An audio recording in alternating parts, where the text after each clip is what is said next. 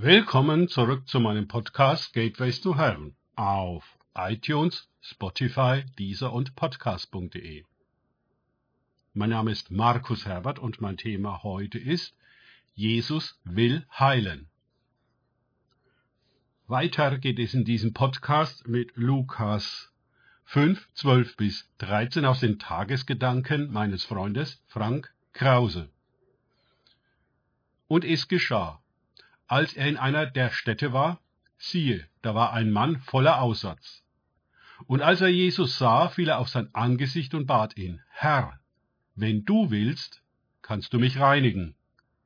Und Jesus streckte die Hand aus, rührte ihn an und sprach, Ich will, sei gereinigt. Und sogleich wich der Aussatz von ihm. Lukas 5, 12 bis 13. Eine wunderbare Geschichte. Wenn du willst. Jesus, ja, ich will. Hier sehen wir einen Mann in der negativen Krise, die ihn auf die Knie bringt. Der Aussatz hat sein normales Leben beendet. Er ist eine Art Zombie, ein Ausgestoßener, zu dem jeder auf Abstand blieb. Nur Jesus nicht. Er rührt ihn an.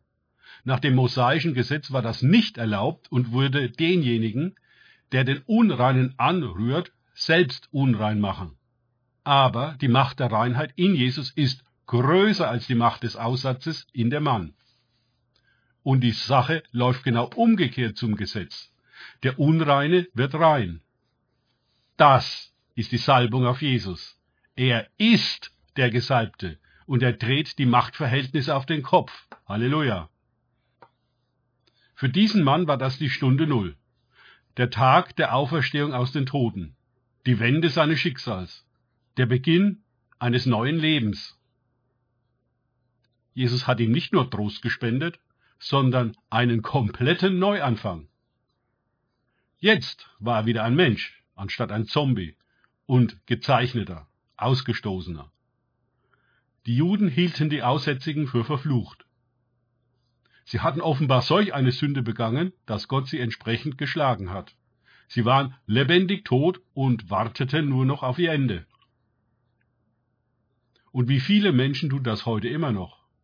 Auch sie halten sich für geschlagen und verflucht, für aufgegeben und abgeschoben in irgendeine Einrichtung jenseits der Gesellschaft, zu der sie nie wieder Zutritt haben würden. Die Identifikation mit der Krankheit tritt bald ein und sie sind die Aussätzigen mit allen Konsequenzen und Folgen. Wunderbar ist hier die klare Willenserklärung von Jesus. Wenn wir uns heute fragen, ob Gott in uns heilen will, dann können wir die Hand auf diese Bibelstelle legen und sagen, ja, er will. Und wir können ihm um das eine gesalbte Wort bitten, das wir brauchen, um befreit und gerettet zu werden und neu zu leben. Es gibt durch die ganze Geschichte bereits im Alten Testament und genauso in der Zeit nach dem Evangelium und der Apostelgeschichte bis heute hin zahllose Zeugnisse übernatürlicher Heilungen aller Art.